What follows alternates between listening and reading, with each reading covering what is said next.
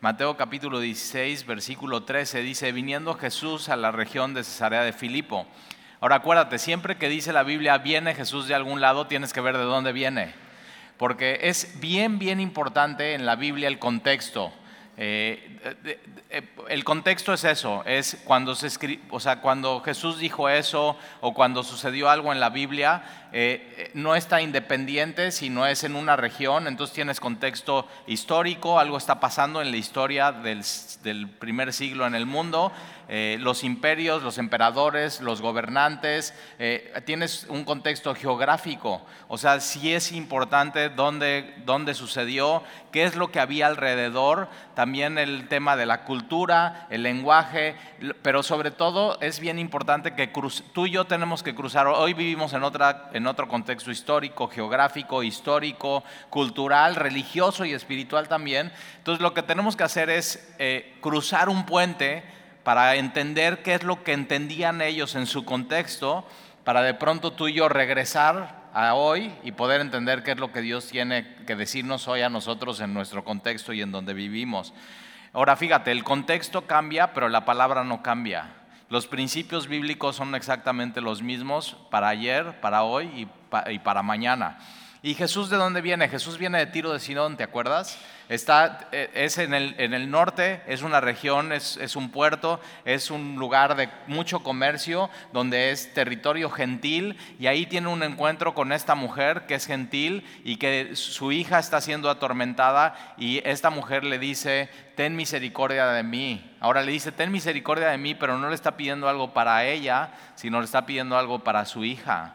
Y eso es una buena oración para si eres papá o eres mamá, pedirle a Dios, Señor, ten misericordia de mí. Y estás hablando de tus hijos. Porque si Dios tiene misericordia de tus hijos, entonces al final sí está teniendo misericordia de ti.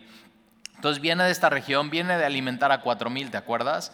Y esa alimentación de los cuatro mil no es a judíos, es a gentiles.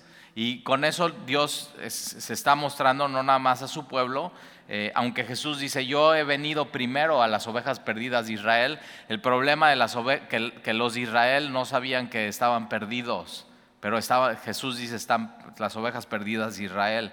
Y entonces viene de Tiro de Sidón, viene de Magdala, de esta Decápolis, diez ciudades gentiles, llega del otro lado de, Galilea y cuando llega al otro lado tiene este encuentro con los fariseos y los saduceos eh, y sabes todo lo que sucede, ya, ya lo vimos, eh, y, de ahí llega a esta ciudad, eh, a la región más bien, versículo 13, a la región de Cesarea de Filipo. Ahora es importante entender dónde esa región, este es al norte, norte, norte de Palestina, al norte, o sea, tienes, y, entonces tienes por un lado Jerusalén, de ahí tienes Galilea, de ahí tienes más al norte el área de Cesarea de Filipo. Es importante, ahora, ¿por qué Cesarea de Filipo? Porque fue, es una región dedicada al César. Era un lugar donde había culto al emperador y Filipo es quien hizo esto para para el César. Ahora, no tienes que confundir Cesarea de Filipo con Cesarea Marítima. Igual, Cesarea Marítima, una ciudad, pero pegada al mar, ¿no? Eh, en, más en el sur, y era eh, igual para el culto al emperador, pero aquí es Cesarea de Filipo. Y entonces tienes Jerusalén, Galilea, donde es la tres cuartas partes donde Jesús estuvo ministrando, y de ahí todo lo que sucede es que hay muchísimo enfrentamiento ya con los fariseos y los saduceos, ya lo vimos las semanas pasadas, y él decide llevar a Cesarea de Filipo a, estar solo con sus discípulos para tener un encuentro sin, sin gente que, que, está llegando y está queriendo que Jesús le sane y está queriendo una petición con Jesús y por otro lado otros queriendo poner, poner tropiezo en Jesús. Entonces es como, como un retiro para los muy cercanos de Jesús. Y, una de las cosas que va a hacer Jesús es que les va a hacer una pregunta. Mira, viniendo Jesús a la región de Cesarea Filipo, preguntó a sus discípulos. Ahora, siempre tenemos esa idea, o sea, ¿qué, qué pasaría si tú tienes así eh, una reunión con te asignamos una reunión con Jesús y tienes tres minutos con Él? ¿Qué le preguntarías? Sea, ponte a pensar eso. ¿Qué, qué, qué, o sea, ¿por qué a mí? ¿Por qué esto? ¿O qué le preguntarías a Jesús? ¿A poco nunca te has hecho esa pregunta? Si tengo una reunión con Jesús, ¿qué le preguntaría? Ahora yo te la cambio porque aquí eh, Jesús es el que pregunta a ellos. Entonces, mientras tú estás diciendo, yo le preguntaría esto a Jesús si tengo una reunión con él de tres minutos, no, espérate. ¿Qué te, o sea, ¿estarías dispuesto a que Jesús te haga las preguntas a ti en una reunión con él de tres minutos? Y dices, no, pues ya no me gusta tanto, yo mejor prefiero preguntarle a él a que él me pregunte a mí. Porque fíjate, cuando Jesús hace estas preguntas, Jesús quiere llegar a un punto, en, de, eh, o sea, quiere revelarse. Entonces, eh, cuando lees estas preguntas de Jesús son muy, muy profundas y te hacen pensar y te hacen eh, ver qué está pasando con tu vida y tu corazón. Ahora, en, en esta área de Cesarea Filipo, e, era culto al emperador romano, pero también había culto a diferentes dioses. Es una zona completamente gentil y, es una zona rocosa. Y al norte de Cesarea Filipo, al norte tienes el monte Hermón. Si tú vas hoy a Cesarea Filipo, es, una, es muy bonito porque acuérdate, el monte Hermón es como, hazte cuenta, el pico de Orizaba acá. Y entonces en el invierno nieva y esa nieve, y esa nieve cuando se empieza a deshielar crea unos riachuelos y de pronto unos manantiales y unos ríos y entonces está muy verde y está muy bonito. Y si tú fueras hoy a Cesarea Filipo, verías eso, verías de pronto el monte Hermón y una frescura muy rica viniendo de ahí, eh, riachuelos y ríos, pero está lleno de piedras. O sea, tú así puedes estar ahí, no solamente piedras muy, muy, muy pequeñas, con tierra, ¿no? Por todos lados, pero eh, entre los riachuelos que hay, hay rocas donde lo hiciste de chiquito, ya no lo hagas de muy grande y menos si tienen molas rocas. Pero entonces, ¿qué es lo que haces? Tú podrías pasar ahí y pasar roca tras roca tras roca y, cruzar un riachuelo ahí en Cesarea de Filipo. Pero ¿qué es lo que hay también ahí? De pronto ves unas, unas rocas enormes con cuevas. Y, ahora, ¿quién hizo esas cuevas? ¿Quién diseñó el Monte Hermón? Y, o sea, es, Dios mismo, el creador de todo.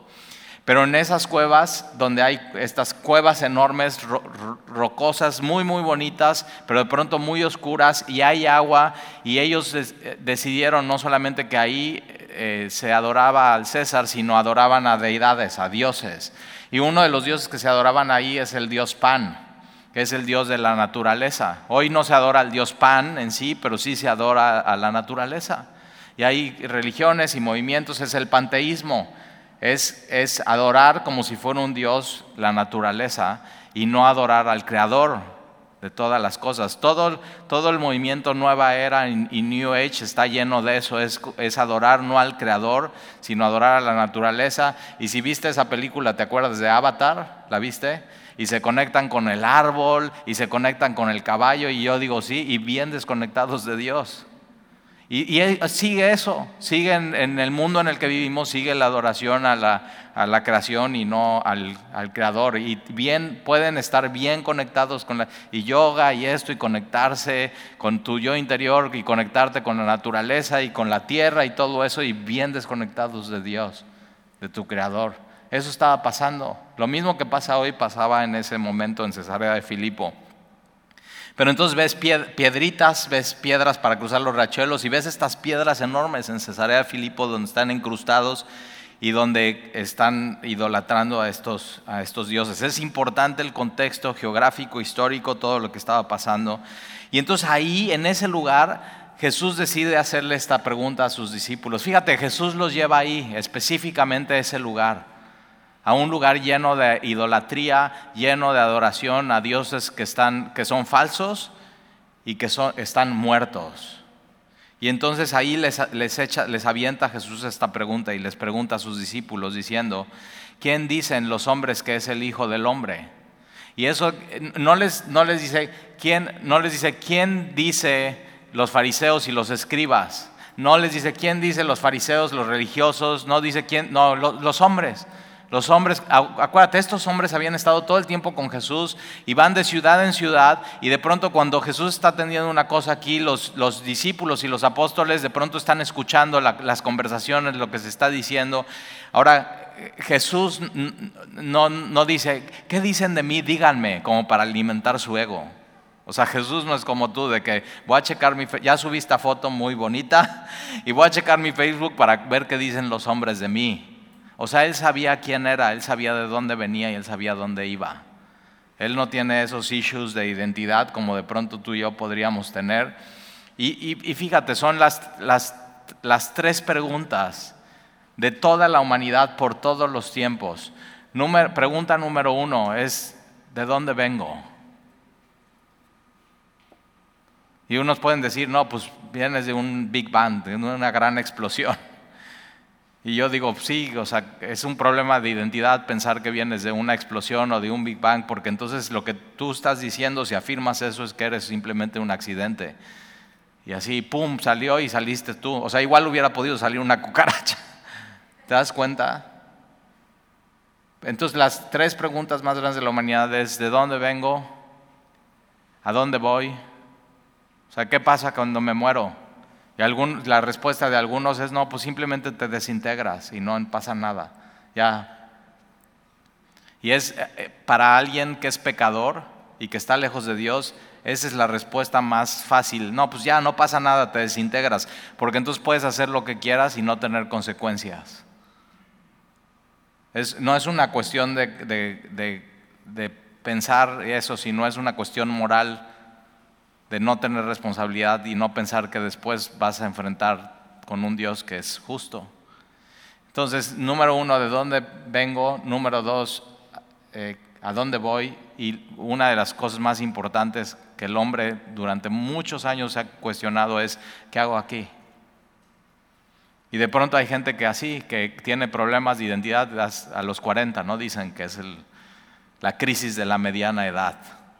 Y así de que no sabe el hombre y entonces ya, no, pues me compro una moto y una chaqueta de cuero y me pongo un tatuaje y dices, no, te ves raro, o sea, ¿qué onda? ¿Qué te pasó? Pero de pronto vienen esas crisis de, de identidad y es por eso, porque la gente no, el hombre no puede contestar, ¿qué hago aquí? Ahora, fíjate, el problema con estas tres preguntas es que están mal. Esa no es la pregunta que, la humanidad tendría que responder, sino estas preguntas que Jesús está haciendo aquí. Porque si tú preguntas la pregunta, no esta, sino la que Jesús va a hacer a continuación, todas estas tres preguntas se contestan como un dominó que se empieza a caer. Y todas las preguntas las contesta Dios mismo. ¿De dónde vienes? ¿A dónde vas y qué haces aquí? Dios mismo es el que te tiene que decir a ti porque si tú te dices a ti, vas a tener un problema de identidad. Un día vas a querer una cosa, un día vas a querer otra cosa. Pero si Dios, quien me hizo, me dice a mí quién soy, de dónde vengo y a dónde voy, ya. Con eso tienes. Créemelo, ¿eh? Si no vas a seguir con tus ondas y ya te veo a los 50 con un arete bien raro. Así, cosas raras. Tu, tu identidad tiene que venir de Dios, no de ti. Porque si no es vas a estar simplemente dando, dando bandazos.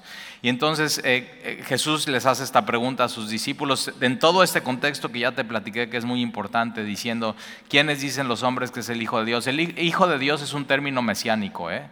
es un término usado en el Antiguo Testamento solo para Dios.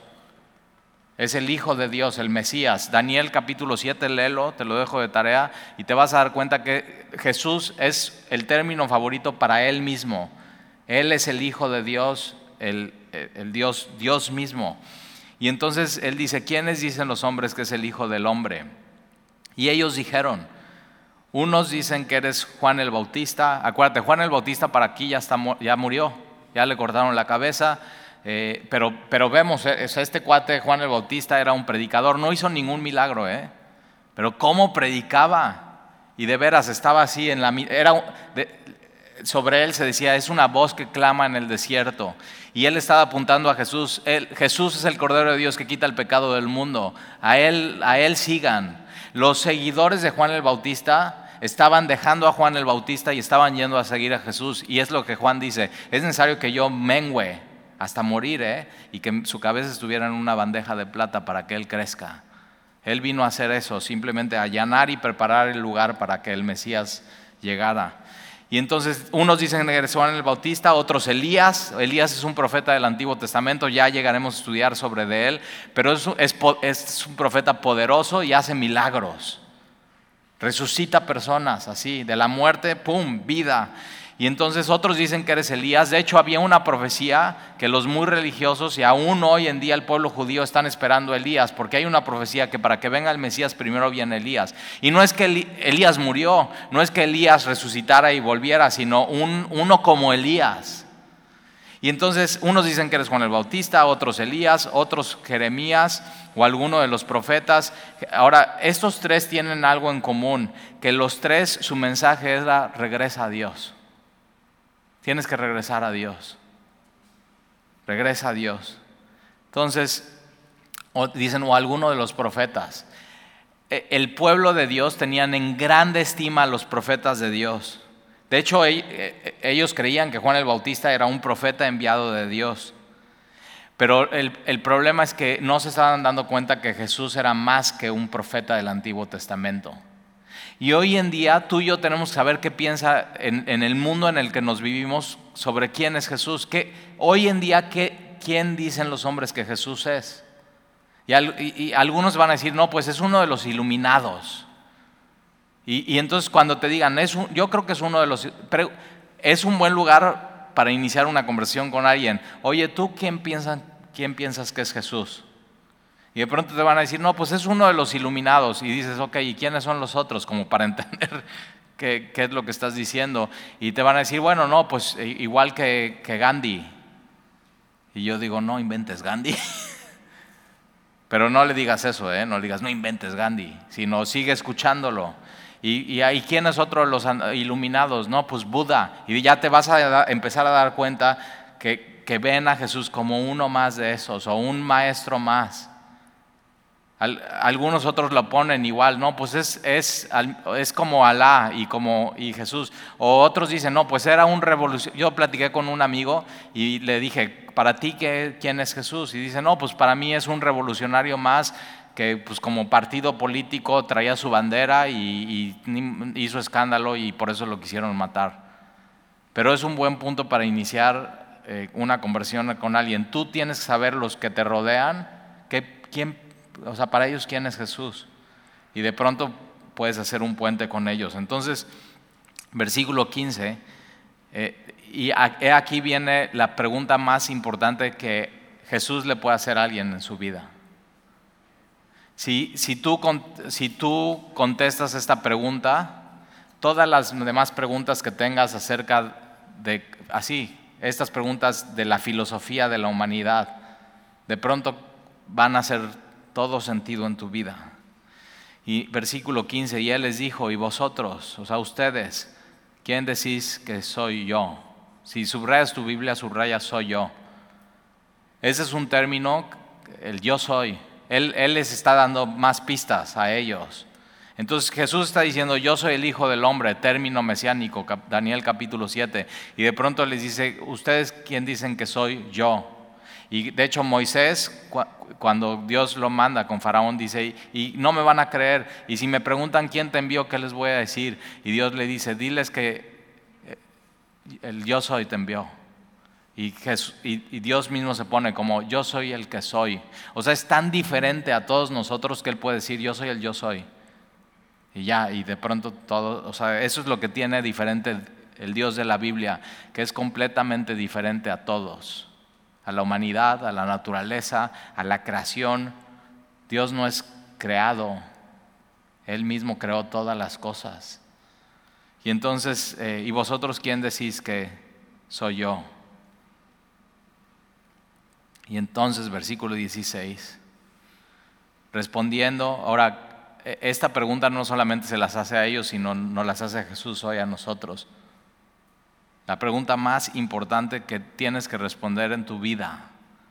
Y si hasta el día de hoy no, no has respondido esta pregunta, o sea, para ti quién es Jesús y no la respondes de correcto, o sea, es una pregunta que tiene implicaciones eternas. Saber responder bien eso. O sea, todas esas preguntas que te hicieron en la primaria, ¿quién fue el primer presidente de México?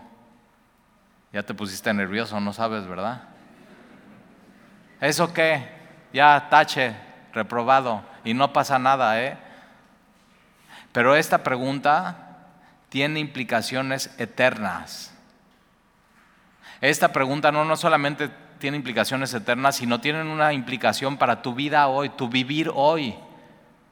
Lo que, tu respuesta a esta pregunta cambia por completo tu vida.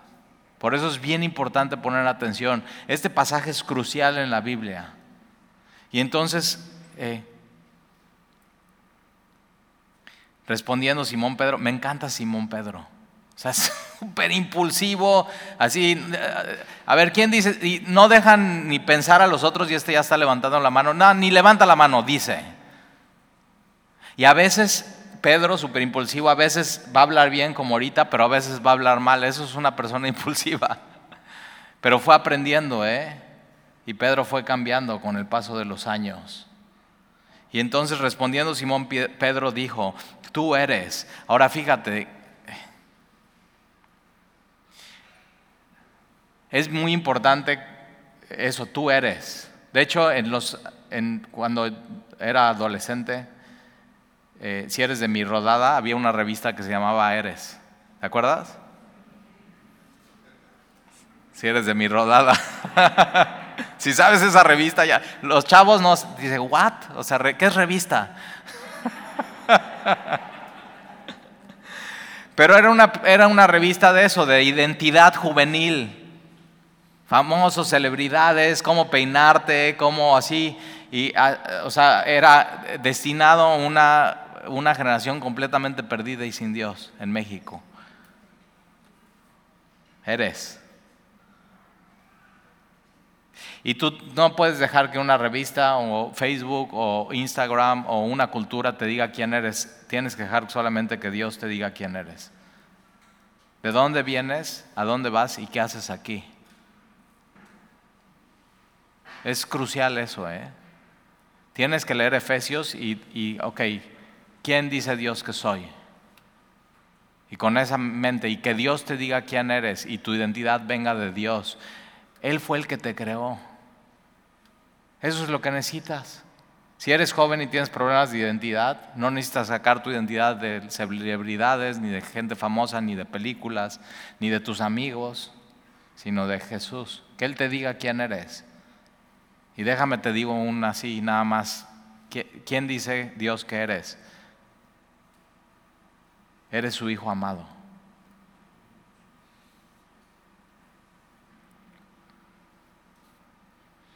¿Quién dice Dios que eres? El que tienes toda bendición espiritual en Cristo Jesús.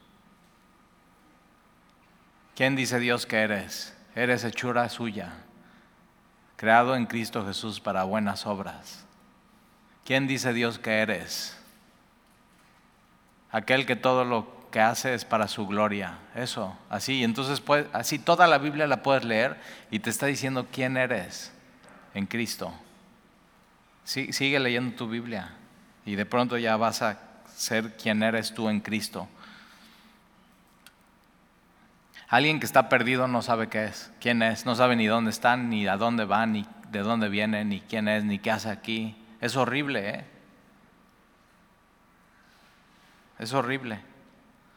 Y respondiendo Simón Pedro dijo, tú eres el Cristo, el Hijo del Dios viviente. Tú eres el, tú eres el Cristo, el Mesías esperado. El hijo, de, el Hijo de Dios es como decir también Dios el Hijo.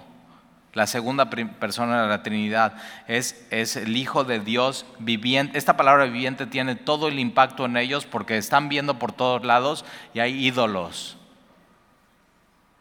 Dioses muertos. Y anota ahí en tu Biblia, Salmo 115 y Salmo 135. Son dos salmos que tienes que leer, que tienes que subrayar en tu Biblia, que te los tienes. Y tienes que acordarte porque el hombre siempre está haciendo ídolos falsos, falsos en su corazón. Salmo 115 y 135. Nada más déjame te leo, no vayas ahí, déjame te leo Salmo 135. Y dice, los, los ídolos de las naciones son plata, son de plata y oro. Ahora, plata y oro muy nice, pero, ¿eh? Puede ser plata y oro. Los ídolos de las naciones son plata y oro, obra de manos de hombres. Tienen boca y no hablan, tienen ojos y no ven, tienen orejas y no oyen. Tampoco hay aliento en sus bocas. Semejantes a ellos son los que los hacen y todos los que en ellos confían. Ahora fíjate, Pedro le dice, tú eres el Cristo, el Hijo del Dios, tú, vives. Todos estos ídolos de alrededor tienen, tienen boca y no hablan. Tienen ojos y no ven, tienen orejas y no oyen. Y tú y yo tenemos un Dios que tiene boca y habla. Y habla claro, ¿eh? Y habla en su palabra. Tiene oídos, orejas y oye. A veces, ¿sabes qué? A veces no oramos lo suficiente porque no creemos que Dios oye bien. Y, Dios, tenemos un Dios viviente que, que habla, que oye, y no solamente eso, sino tiene ojos y ve. Todo el día, todo el tiempo, Dios no duerme ni dormita, todo el tiempo su mirada y sus ojos están en ti. Te está cuidando todo el tiempo, te está viendo todo el tiempo. Él, él te ama. Nunca aparta sus ojos ni su mirada de ti. Ahorita había un chiquito aquí en, la, en el patio y estaba, son dos hermanitos, y entonces está su mamá platicando con, con, otra persona, pero un ojo, así como ojos viscos, un ojo en uno y un ojo en otro. Así le hacen las mamás. ¿Te acuerdas? Yo siempre tenía eso, que eh, teníamos alberca en la casa allá en Cuernavaca y mis hijos estaban bien chiquitos y estábamos en una comida y siempre me sentaba que yo pudiera ver todo el panorama y, así tenía ojo biónico y cuando uno de ellos se caía a la alberca y no sabía nadar, córrele y aviéntate. Y, soy hombre, y, pero mira a Dios, sus ojos están sobre ti. Y nada se le pasa, ¿eh? Y no es miope, no tiene astigmatismo, no tiene cataratas. Y entonces tienes que saber eso, ese es, nuestro Dios. Tenemos un Dios vivo y tiene, tiene, tiene pies y camina. ¿Y qué crees? Ha decidido caminar contigo en tu vida. Él va contigo a todos lados, a donde vayas. Y, nada más pensar eso tiene que cambiar tu manera de vivir y tu manera de ver la vida. Y le dice, tú eres el, Cristo, el Hijo del Dios viviente. Y versículo 18, 17, entonces le respondió Jesús, bienaventurado eres. Esto es la verdadera felicidad no viene de dinero. ¿Has tenido un poco de dinero en tu vida? Y te das cuenta, no, pues no fui tan feliz como pensaba. No viene de proyectos, no viene de éxitos empresariales ni de estudios. No viene de poder, de autoridad. La o sea, la verdadera felicidad no viene, no, no viene ni siquiera de tener hijos. O sea, hay gente que dice, no, ya cuando tenga hijos voy a ser así pleno. Y yo digo, no, o sea, hijos chiquitos, problemas chiquitos, hijos grandes. Y tú tienes que saber esto, tus hijos no fueron para que tú fueras pleno. No. Hay, hay personas que dicen, no, ya cuando me case voy a ser pleno.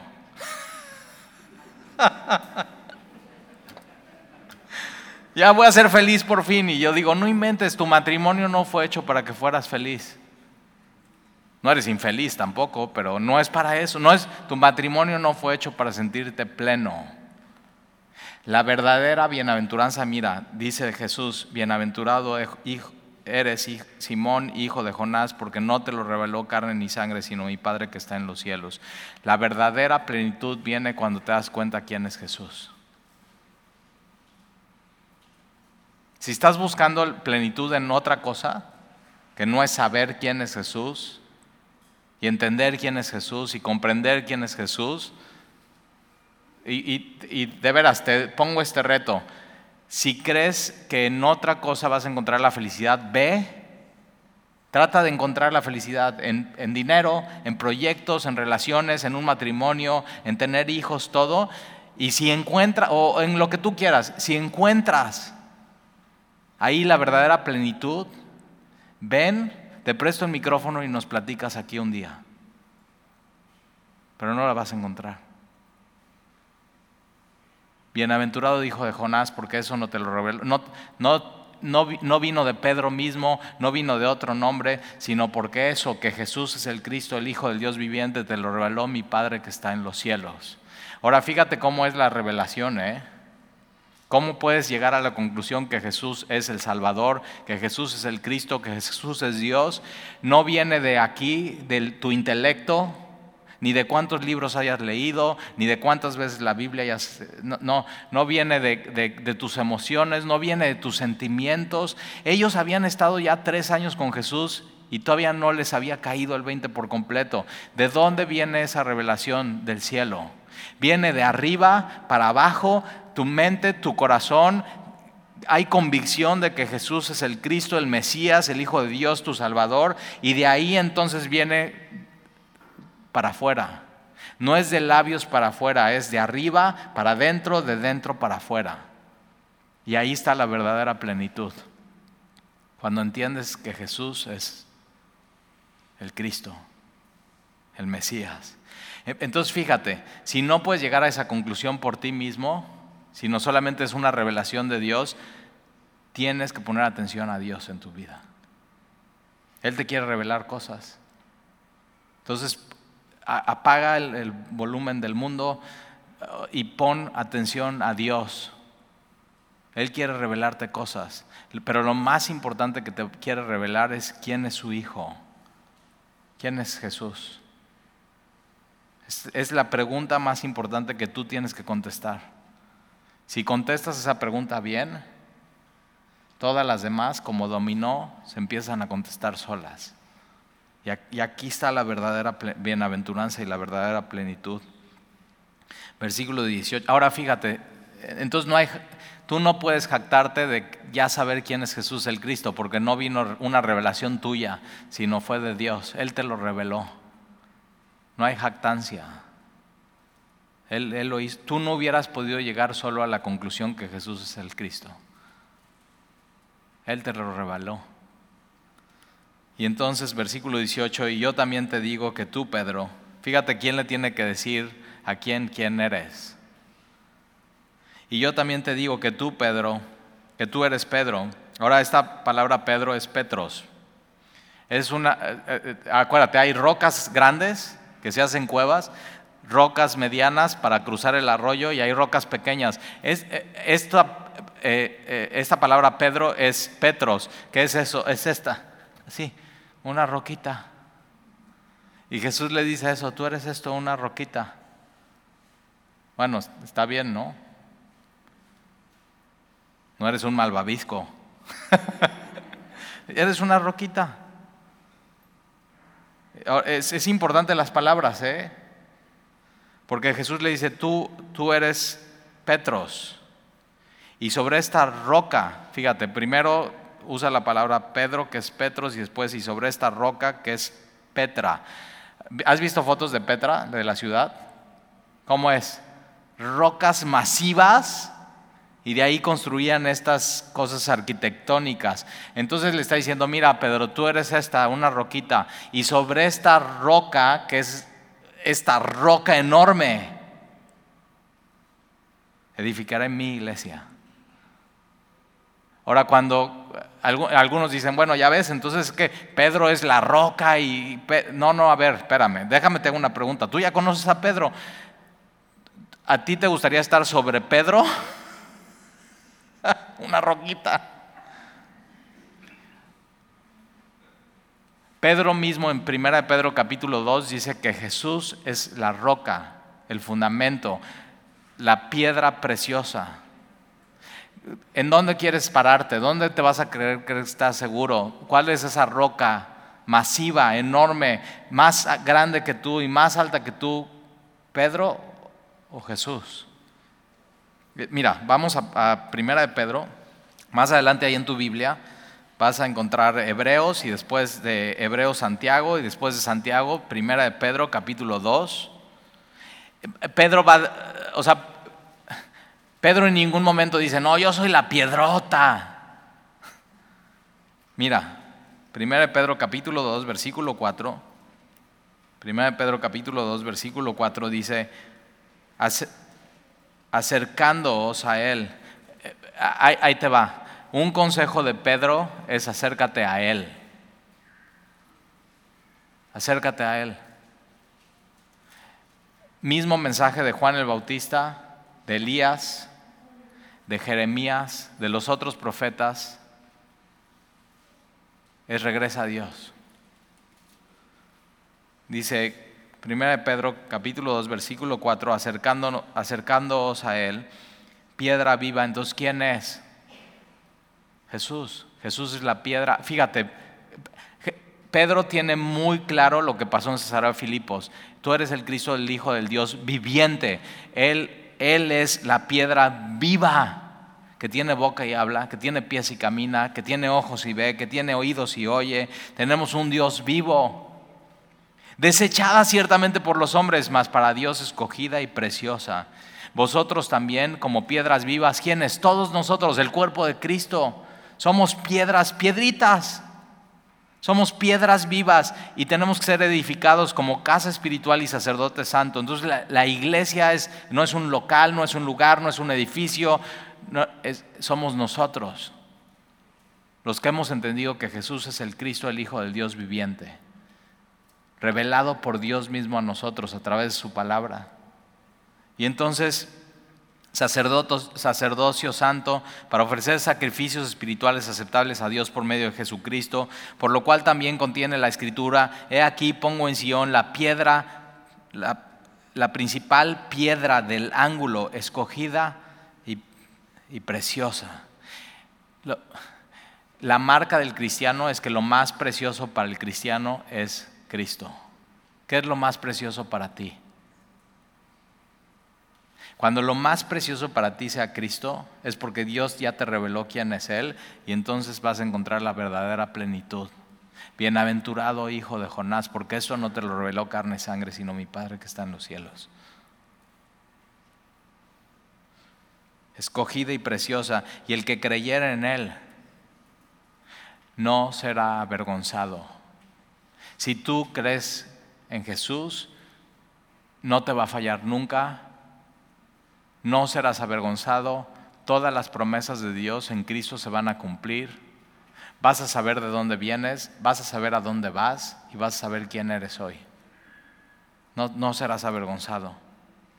Para vosotros, pues los que creéis, Él es precioso, ahí está, pero para los que no creen, la piedra que los edificaron desechados ha venido a ser la cabeza del ángulo y piedra de tropiezo y roca que hace caer. Vamos a regresar entonces a Mateo capítulo 16 con este pensamiento. ¿Quién es la, la piedra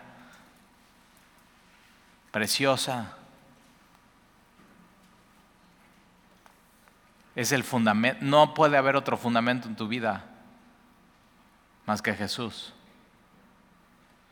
Y entonces, versículo 18, yo también te digo que tú eres Pedro, Petros, y sobre esta roca Jesús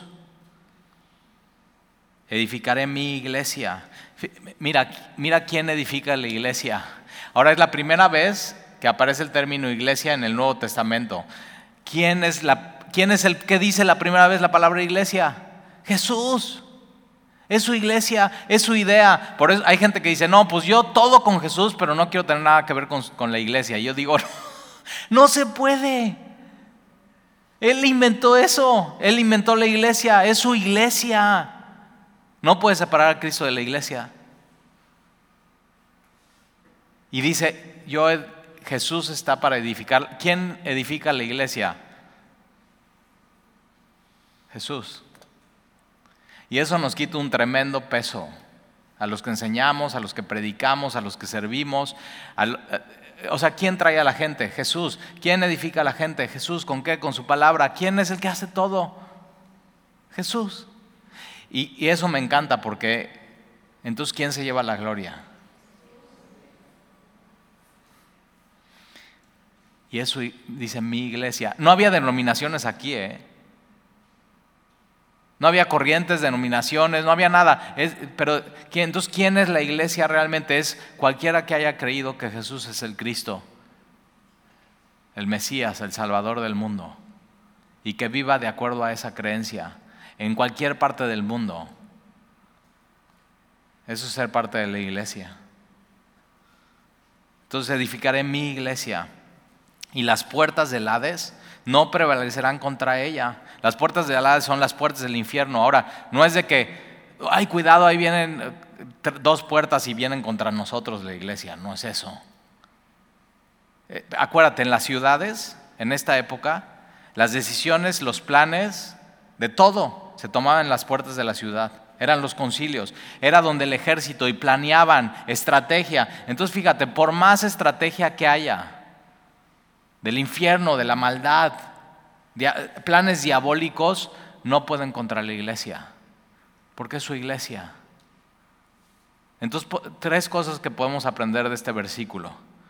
Número uno, es su iglesia, y Él la edifica. Número dos, la iglesia va a prosperar siempre. Proyectos, planes, aún matrimonios van a pasar, pero la iglesia, la iglesia va a ser eterna.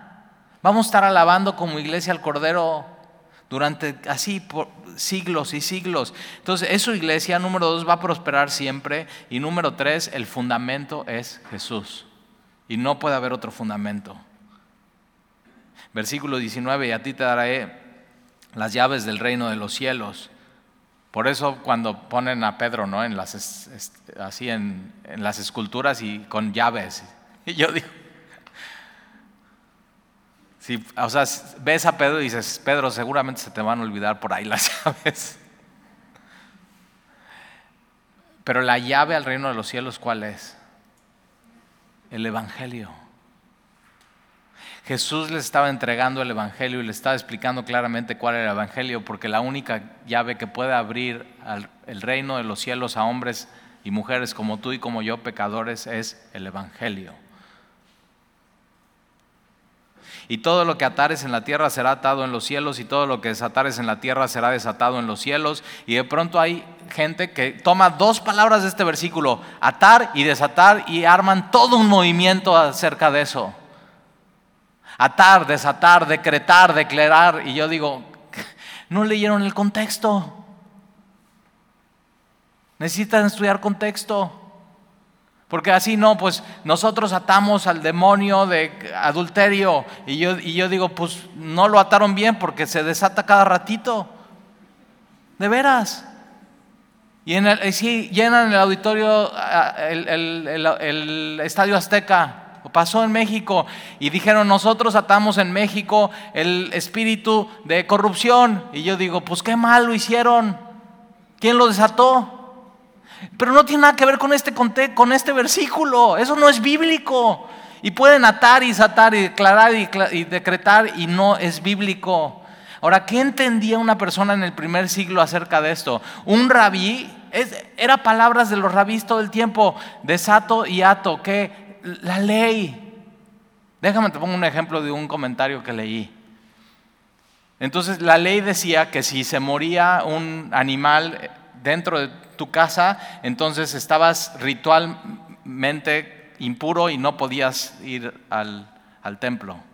Impuro, ceremonialmente. Y entonces tú ibas con un rabí y tú ya sabías, bueno, se murió un animal en mi casa, puedo ir al templo, el rabí dice, no, estás atado a la ley, no puedes ir al templo, tienes que pasar este ritual para cumplir la ley.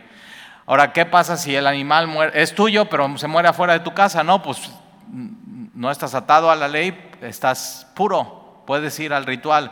Pero ahí te va. O sea, todo eso sucedía, ¿eh? Así. ¿Qué pasa si el animal se muere ni adentro ni afuera, sino en los escalones de la entrada de tu casa?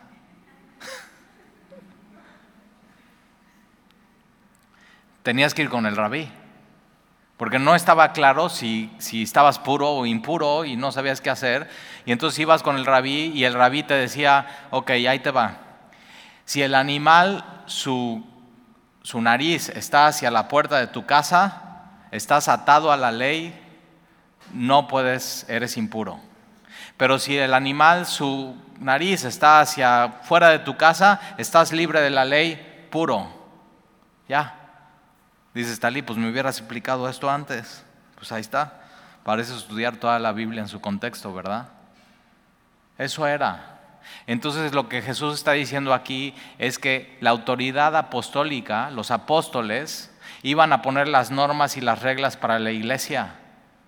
Esto sí, esto no. Por ejemplo, pasa con Pedro. Eh, ellos tenían qué alimentos podían comer y qué alimentos no podían comer. Estaban atados a la ley a no poder comer, por ejemplo, un buen cóctel de camarón. Y entonces, ¿qué? ¿no era comida kosher? Solamente era del mar que tuvieran escamas. Pescados sí podías, pero ciertos pescados, no todos los pescados tienen escamas. Y entonces, ¿qué es lo que sucede? Que baja el lienzo, lo puedes leer en Hechos, y Jesús le dice, mata, Dios le dice, mata y come. Y dice, ¿cómo? No he, no he comido nada impuro durante toda mi vida. Y dice, mata y come. Dios con eso está diciendo, desato eso, ya no tienes que cumplir esa ley. ¿Te das cuenta? ¿Y qué son entonces los escritos de todas las cartas y los evangelios y Apocalipsis? Es eso, los apóstoles con autoridad de Dios, inspirados por el Espíritu Santo, escribiendo que sí, que no. Eso es. Ya, tan sencillo y tan fácil, ¿te das cuenta? Mis talentos ya no puedo atar y desatar cosas. Bueno, pues si quieres hacerlo, no es bíblico, pero bueno. Versículo 20, entonces mandó a sus discípulos que a nadie dijesen que Él era Jesús el Cristo. Hay gente que dice, no he encontrado ningún versículo en la Biblia donde Jesús diga que Él es el Cristo. Y yo digo, pues no has leído bien. Aquí está este versículo, mira, versículo 20. Mandó a sus discípulos que a nadie dijesen que Él era Jesús el Cristo. Él, él claramente se definía como el Mesías como el Cristo.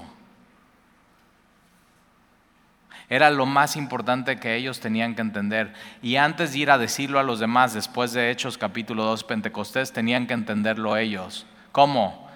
De arriba hacia abajo, a su mente, a su corazón, comprender que, que en Cristo está toda la plenitud de la deidad, que Él es el Mesías, que Él es Dios mismo, que Él es el Cristo, que Él es Dios encarnado viviendo entre nosotros. Pero y el Evangelio, que, que Él no solamente es Él, sino Él vino a morir por ti. Vino a entregar su vida. Y fue sepultado y al tercer día resucitó. Eso es lo que vamos a ver en el versículo 21, el Evangelio.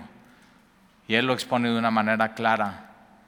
Pero entonces déjame, fíjate, la pregunta más importante de tu vida es, ¿quién dices tú?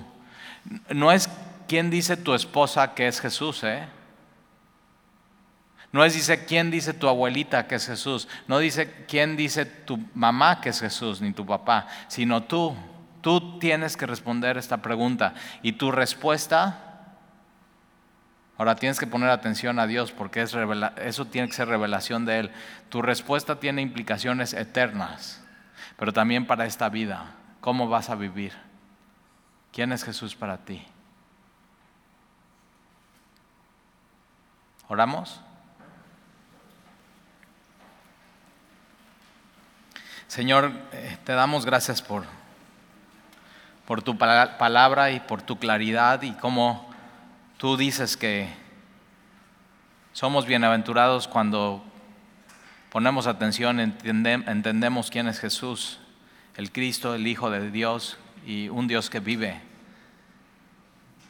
Y yo te quiero pedir, Señor, que si hay alguien aquí que no ha contestado esta pregunta, en su vida, de manera personal, pueda saber que esa pregunta viene de ti para, para él o para ella y que es una pregunta que tiene que responder, porque de eso influye toda su eternidad y toda su vida hoy. Y yo te pido, Señor, entonces, que tu revelación que viene del cielo, esa sabiduría que viene de lo alto, caiga sobre nosotros y abra nuestros ojos a quién es Jesús. Que Jesús no es un profeta más, no es un maestro más, no es un iluminado más, sino es Dios mismo. morando y viviendo entre nosotros y muriendo por nosotros y resucitando al tercer día y hoy vive y reina y tiene ojos, está en su trono, tiene ojos y te está viendo y no quita su mirada de ti y no te va a dejar de ver. Y a veces incomoda su mirada, pero te ama tanto que no te va a dejar de ver. Y tiene pies y camina contigo y te dice, sígueme. Y tiene orejas y te escucha. Escucha hasta tu dolor cuando suspiras.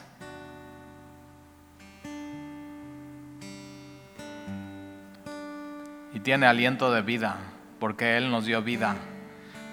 Y, y Él es el único que te puede decir quién eres.